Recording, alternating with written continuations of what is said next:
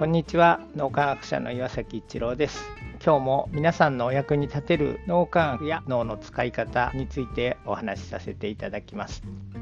高い生産性のある職場を作るために心理的安全性というのが近年着目されています。脳磨きでは心の安全基地という表現をして心が癒されるような状態ですね。それが非常に人間活動の元になるということでかなり前から心理的安全性というのが普及する以前から心の安全基地というものを大切にしてきました。実際に脳磨きをしていただいている皆さんですね、会社とかでも脳トレ研修といういう形で脳免疫をベースにした研修を導入させていただいておりますが、そこでも心の安全基地の大切さというのをお伝えして、心の安全基地というのは何か仕組みだったりやり方で構築できるものではなくて、まさに脳の使い方ですね。それが非常に大切であるということが分かってきています。この心の安全基地ができる脳の使い方を共同体思考というふうに言っています。自分と相手が心一つになるような関係性を構築していくということです。お互いの立場に立てるというのが非常に大切なポイント。そして次に対等に発言ができる、本音で語り合えるということですね。そして大きなみんなが共感できる目的に向かって心を一つにしているという状態になると、この心の安全基地が自然とできて、そしてみんなで高いパフォーマンスを発揮するというよりは、より良い社会をみんなで一緒に作っていくという、そういう気持ちが起こって、結果として高いパフォーマンスが発揮できるということが起こってきます。ルールとか規則、仕組みでは導入できなくて、まさに脳の使い方が非常に大切です。どんなに仕組み、ルールなどを導入したとしても、脳の使い方が個分離思考という個が分離している、相手と自分が分離している状態の脳の使い方になっていると、心の安全基地にはなっていません。なので、脳の使い方という点にぜひ着目して、心の安全基地、言い換えると心理的安全性というものを醸成してそれは家族でも大事ですし夫婦間でもそうですしそして職場でもあるいは子供に対しても心の安全基地があると子供が本当に自分らしく自分の才能を発揮してすくすく育ってくれますが逆に心理的安全性のない家庭になってしまっていると人にマウントするみたいなそういう子供になりがちです。子供の人格形成にも非常に大きな影響を与えます。そして職場でも心の安全基地ができていると自然と率先炊飯して自分からこれやってみますとか言って手を挙げてくれる人がたくさん出てくるのでそうするとハイパフォーマンスが発揮できるような職場になっていくというと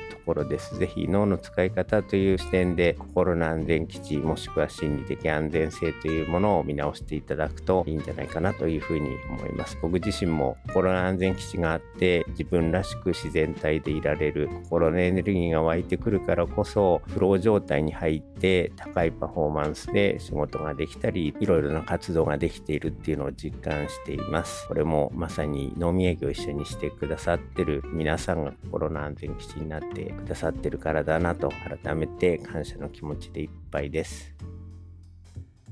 今日も何かのヒントになると嬉しく思います。ありがとうございました。